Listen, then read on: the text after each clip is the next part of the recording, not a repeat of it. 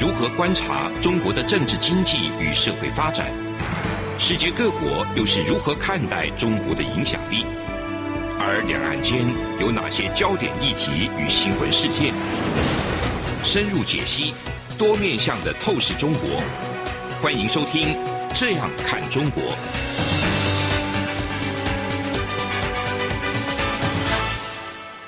听众您好，我是主持人蔡明芳。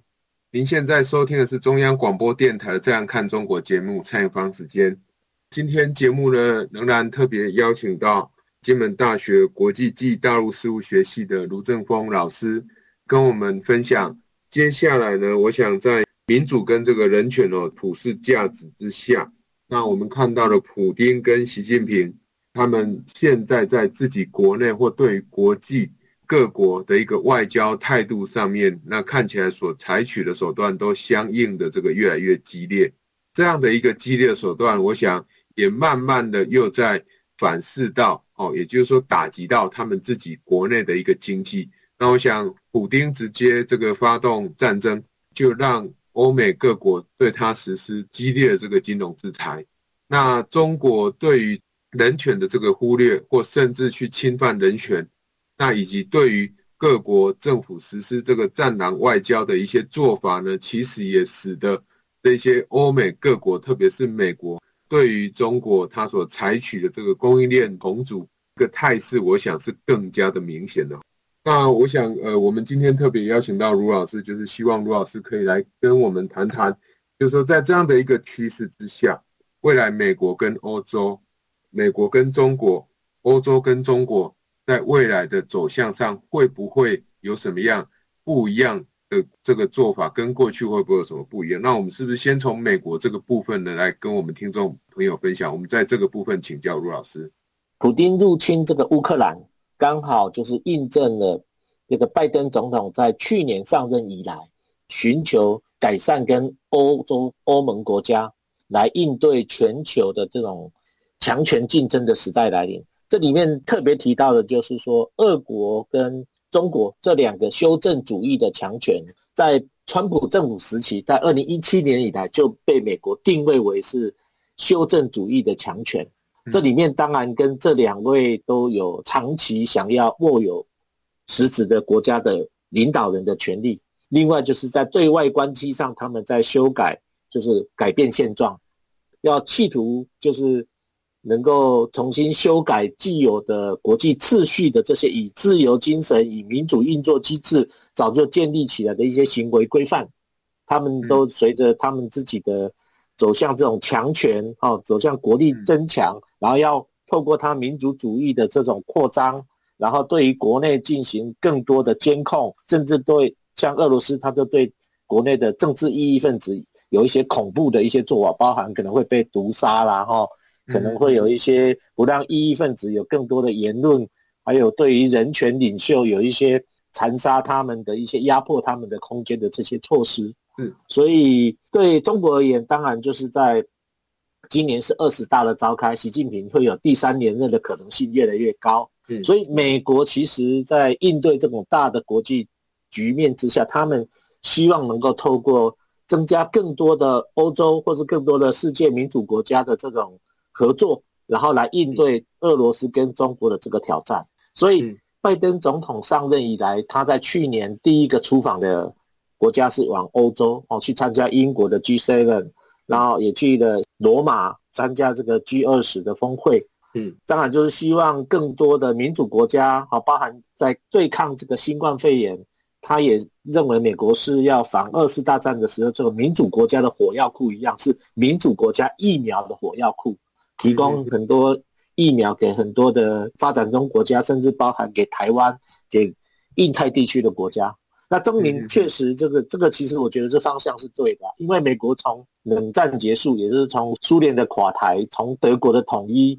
然后他们就认为说，美国应该要跟欧洲国家改善关系，只有跟欧洲国家改善关系，这个世界才会更走向更真正的自由跟开放的这种价值。这种普世的运作的这种精神、人权、民主的尊重才会被落实。不过，因为在二零一六年这个川普上任以后，川普除了有个人的一些特质的一些言行之外了哈，美国其实也有更多这种强调自己是美国第一的这种优先，所以让过去的欧洲的这些，比方说梅克尔德国的总理啊哈，甚至是这个欧盟的其他一些国家对美国的领导或是对川普的风格有一些的维维持，有一些的一种批评然后抱怨。但是拜登上来以后，大家认为说这个有一些问题，有一些因素被排除了，所以美国跟欧洲应该有更多改善的空间跟机会。那也确实是华府有伸出这样的一个善意的作为，所以美欧关系其实确实是比川普在执政的时候关系好好很多。嗯嗯嗯。那这一次的这个普丁入侵乌克兰，就是正好。可以测试这样的一个关系的改变了，哈。当然，美国也不是完全就压着欧洲这一条线了，他其实也试图改善他跟普丁的关系。拜登也试图跟普丁在日内瓦有有有过两次的会面，甚至也有通电话。但是普丁还是决定自己要要打这场战争。嗯，所以，诶，现在只有美欧关系改变，然后甚至三月十八号的时候。拜登也打电话给习近平，哈呼吁中国不要援助俄罗斯，嗯，让美国加强好几道的这种财政或是金融，甚至是一些其他的制裁措施。那现在又抛出过去抛出这个，普丁已经不适任再继续执政了，哈，应该离开。另外又抛出乌克兰这个战争是屠杀，啊，是种族的灭绝，基本上都在施压民主国家的合作啦。施压其他国家不要跟俄罗斯有更多的这种密中暗中往来的这些按住这个俄罗斯，然后希望这个和谈可以赶快谈出一个结果出来，然后也希望能够给普京一个面子，让这个战争不要再持续下来，让俄罗斯回到开战之前的现状。这应该就是看起来是美欧或是美中或是中欧关系里面的一个最主要的症结特征。谢谢哦。我我想刚刚卢老师提到一个非常重要，就是说美国在呃现在他开始要去改变策略吼，那不管是这个希望中国不要再援助俄罗斯，或者是呃不断的去强调这个普丁他对于侵犯这种不正当性，甚至用这个呃可能种族灭绝这样的一个。这个字眼哦，其实都是希望可以唤醒更多这个重视人权的这个国家，特别是欧洲。我想，它从过去以来一直都是非常重视人权的一个地区哦。那希望可以唤醒他们。那刚刚卢老师在谈这个谈论这个人权这个部分的时候，让我刚好想到这个美国跟欧盟呢，跟欧洲的一些国家呢，他们同时。在前阵子才对这个中国的新疆人权的议题，然后对于中国采取一些制裁，那想不到中国反过来对于欧盟的这些国家呢，他们所采取的这个制裁措施呢，又更为激烈。卢老师怎么样来看这一点？哈，就是说从。中国在过去，我刚刚也提到这个，他们采取的战狼外交也好，或者是说对于新疆人权的这个不够重视。我想，呃，如果大家最近在看这一些国际新闻的时候，大家如果谈到中国的时候，许多国家的这个重要意见领袖都会谈到这个新疆人权的议题哦。所以，我想人权或许是唤醒这些比较大的这个先进的这些民主国家，他们会团结在一起，一个非常。重要的一个原因哈，那也唯有这样子才有可能帮助这些相对军事力量比较薄弱的国家，然后避免他们去受到这些极权主义的国家来这个入侵。我不知道卢老师怎么样来看这个部分。中国称他们在新疆针对维吾尔族的这些再教育营哈，他们认为是提供就业的训练，但是。很多流亡在海外或是离开新疆的这些维吾尔族的这些年轻人，或是这些在海外的流亡人士，他们其实是在欧洲在串联，嗯，在倡议，就是中国其实在针对新疆进行种族灭绝。事实上，这几个国际的非政府组织，这些人权组织，事实上是在欧洲最早在串联。但是在这件事情里面，哈，最后能够产生效果的还是美国。因为美国后来真的决定背个这个冬季奥运，然后大家才采取了一些外交的比较明显的一致性的一个立场，但是呢，因为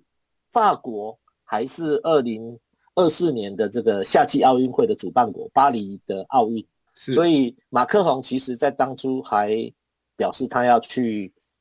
那个北京参加这个冬季奥运的开幕式。嗯，那当然，这个大家对于法国，因为是下一届的主办国，夏季奥运会的主办国，所以大家也没有去对法国有更多的维持啊。哈，不过其实我要特别说明，就是说，事实上这些人权跟民主的这些价值的议题，是欧盟所接诸，甚至欧盟所大力在推崇的。但是真正有实力在协助产生一些效果的，还是要回到美国。这一次的这个新疆这个议题，其实我觉得会有比较这样的一个明显的进展，当然是因为这些人在海外的努力啦。然后欧洲欧洲的这些 NGO 人士，他们在这次的努力，终于被美国所所把它用力再往前去推动。所以这样的努力必须要持续的再往前去推动。那这个欧洲过去。也对天安门事件哈，事实上，欧洲对于武器出口给中国，一直在美国的这种要求之下，还是对中国维持武器那个禁运的这样的禁令。是，哦，所以这方面我们也必须要去肯定欧洲国家，其实在这件事情上还是保持一定的立场。刚刚卢老师也提到一个非常重要的哈，就是说，呃，虽然欧盟、欧洲国家他们长期以来对于人权、对于民主价值的。不断的这个宣传哈，那以及重视，那最重要还是要有实力的这个美国进来跟大家一起来重视人权跟重视这个民主才会有用。所以我想在未来这个法国也好或德国也好，他们开始对于中国有这个转变以后，再加上美国他们有想要建立一条新的所谓的民主供应链，那我想。希望就是说，美国跟欧洲的这一些主要的国家，他们可以一起合作，然后可以去避免这些其他的国家再继续受到这些极权国家哦一个伤害。这我想是非常重要的。那我们节目进行到这边，我们先休息一下。这里是中央广播电台《这样看中国》节目，节目稍后回来。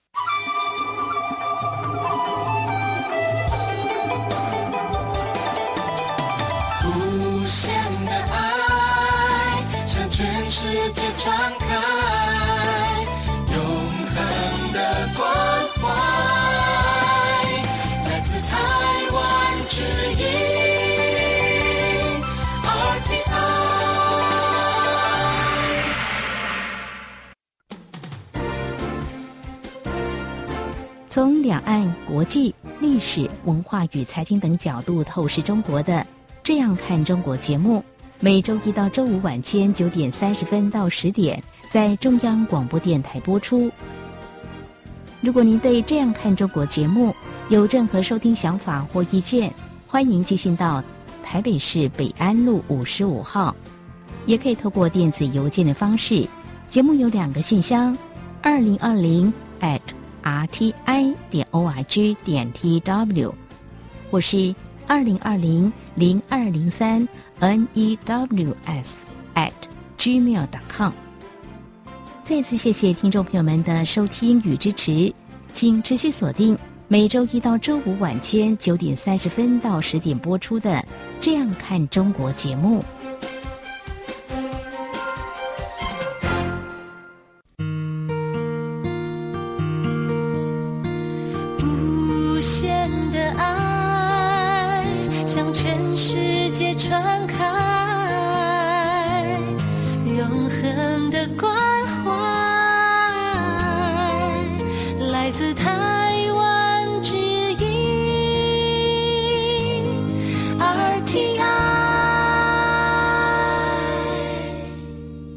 各位听众您好，我是主持人蔡明芳。您现在收听的是中央广播电台的《这样看中国》节目，蔡明芳时间。那我们今天呢，特别跟大家邀请到金门大学国际暨大陆事务学系的这个卢正峰教授呢，来跟我们分享中国面对这个新的这个局势之下，那美国、欧盟对中国还有俄罗斯对这些集权国家的一个态度，未来会不会有什么样的转变？那我们在前半段，我们已经聊了有关于这个民主跟这个人权相关的一个议题，哈，就是说欧美未来怎么样来合作。那刚刚在节目前半段的时候，其实卢老师也讲到一个非常重要，就是说近期这个中国的二十大就要召开了。我想在最近中国看起来不是非常的平静。那从这个乌俄战争爆发以后，我想我们在节目之中就一直不断的跟各位听众朋友去分享，呃，中国可能面对的这个经济的冲击。从一开始的中国。的一个封城，可能对于这些汽车产业造成的一些影响，然后再到中国面对整个上海市疫情的这个蔓延，然后对于整个上海也进行这个封城，那对于上海周遭这些城市也都采取这个相应的这些措施哈。那我想我们在这有一个观察重点，就是说，在乌俄战争刚爆发的时候，其实。大家对于中国的态度觉得非常暧昧，那甚至有很多的人都认为说，中国会是在这个乌俄战争之下那一个受益者。那我想我在节目之中呃提到，就是说不会有这样的情况发生哦。那为什么不会呢？事实上，第一点就是说，我们可以看到，俄罗斯跟乌克兰那发生战争的话，俄乌他们本身国内的需求就会降低。那俄罗斯跟乌克兰，它本身跟中国的经济往来就是相对密切的，这是代表什么意思呢？就是当俄罗斯跟乌克兰的需求下降的时候，中国的出口出口到俄罗斯跟这个乌克兰的产品出口也会降低，特别是乌俄，他们相对如果所得比较不高，那对于低阶产品的需求会比较高，低阶产品又是中国的出口主力的话，啊，我们可以预期得到，那中国受到的伤害就会很大。第二点就是说，在乌俄战争之下，受到这个乌克兰，它是世界重要的这个粮仓，特别是亚洲重要粮仓。那俄罗斯它在石油跟天然气的供应上更不在话下。我想这个重要的程度，刚刚卢老师也有提到，就是说德国、欧洲这些国家对于俄罗斯的这个天然气的依赖程度都是相当高的。所以当这些国家一旦发生战争的时候，第一个受到影响的就是整体的这个物价呢，它就不断的这个上涨。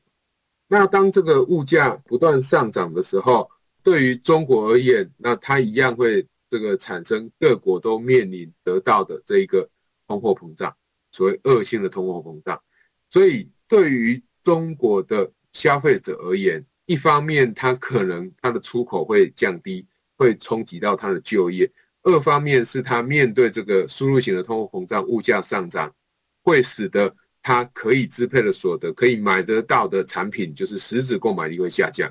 还有更重要一点，就是在最近刚爆发的这个上海的封城。那我想大家可以看到，上海的封城是非常严重。但是无论如何，你对于一个经济建设、经济发展相对完善的都市，然后实施严格的封城管制。这件事情没有对错，但是它对于经济的一个实质的伤害，我想是非常大的。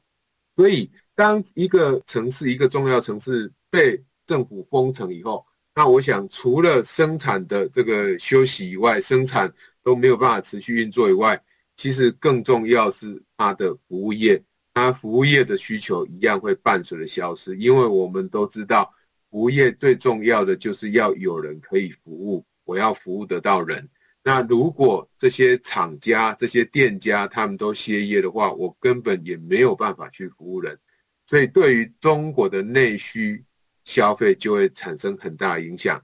所以在上海封城、在乌俄战争的一个需求下降以及这个物价上涨的一个情况之下，那预期心理会导致这个中国国内的这个人民他们。预期未来的这个经济可能不太好，所以会缩紧荷包。我预期未来物价会上涨，其实也会伤害中国民众的这个消费。所以在这个两方夹击之下，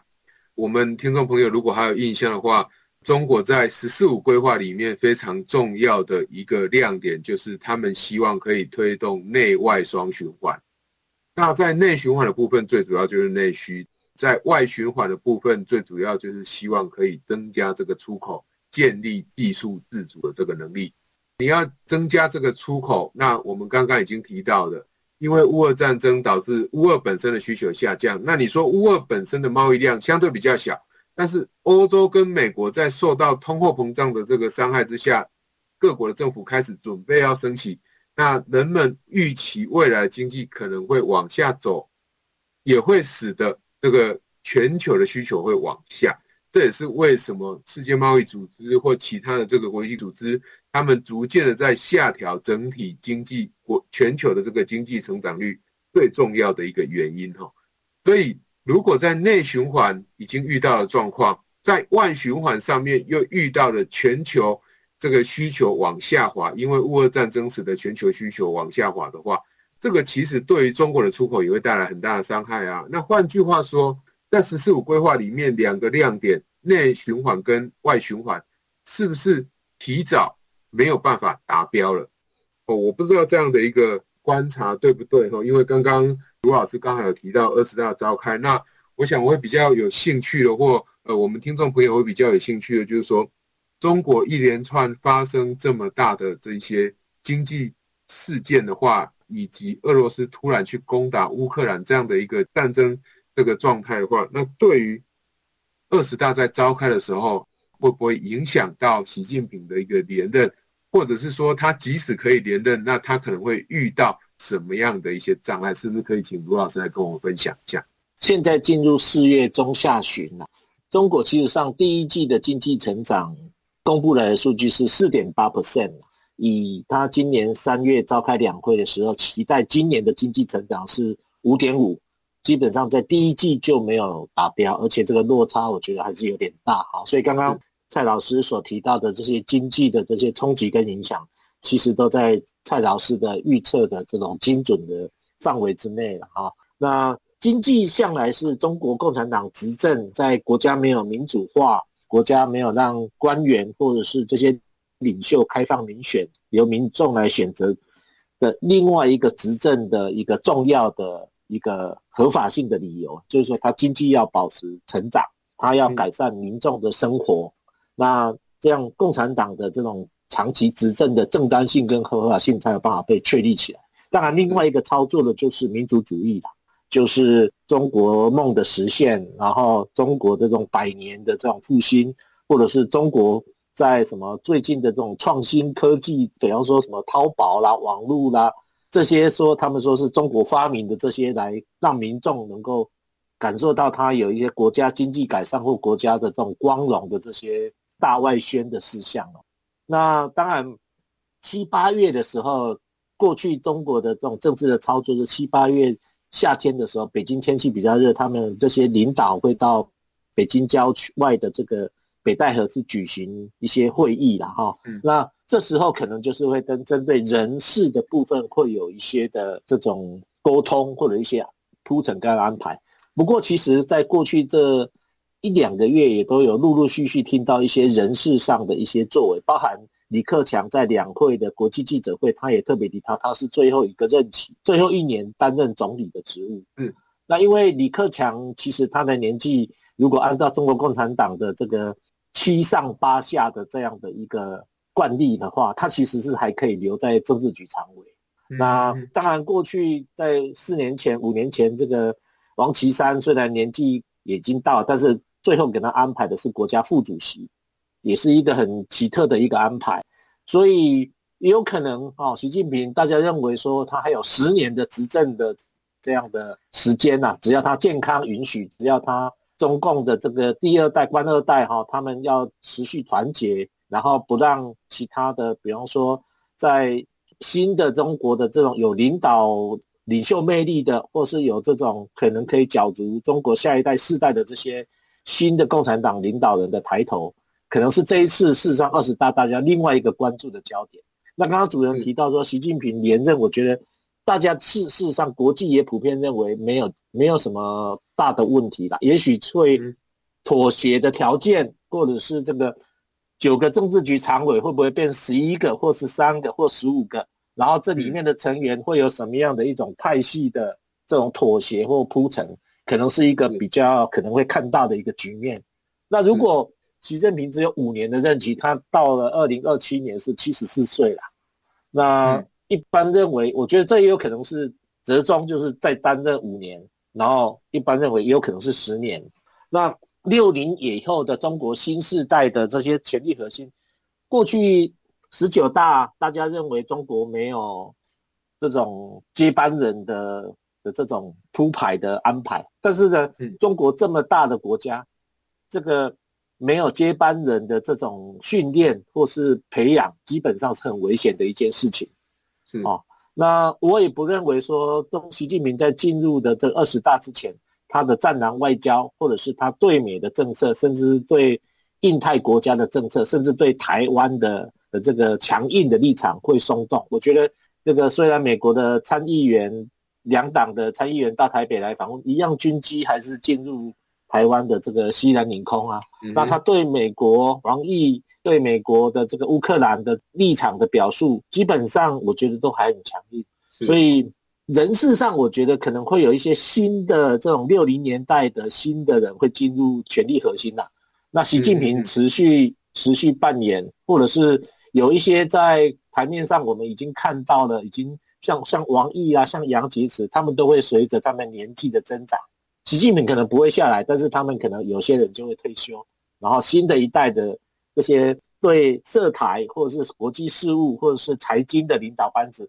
应该也会有换血的这样的一个铺陈，才是中国共产党长期执政里面合理的做法了。吴老师刚刚提到非常重要的，就是说。即便中国目前它在第一季的这个 GDP 是四点八个 percent，那中国的经济看起来整个成长性没有像它过去看的那么好，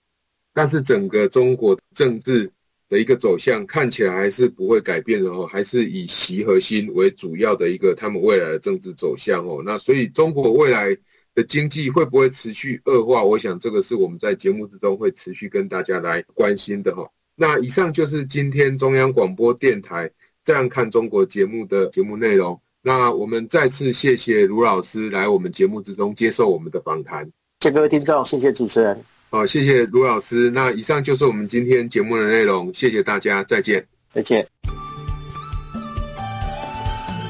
是阳光，像台湾之光穿透世界之窗；是阳光。像神鹰翅膀环绕地球飞翔。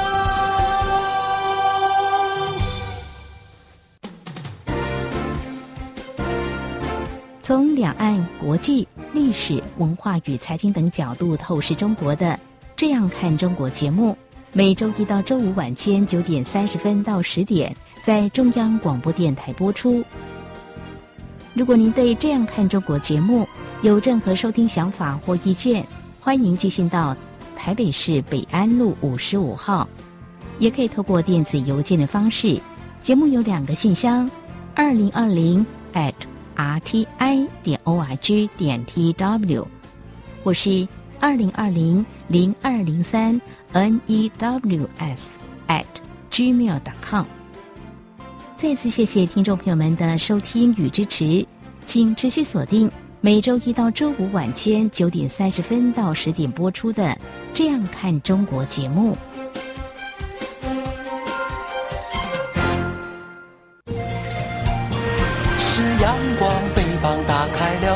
界之窗；是阳光，翅膀环绕着地球飞翔。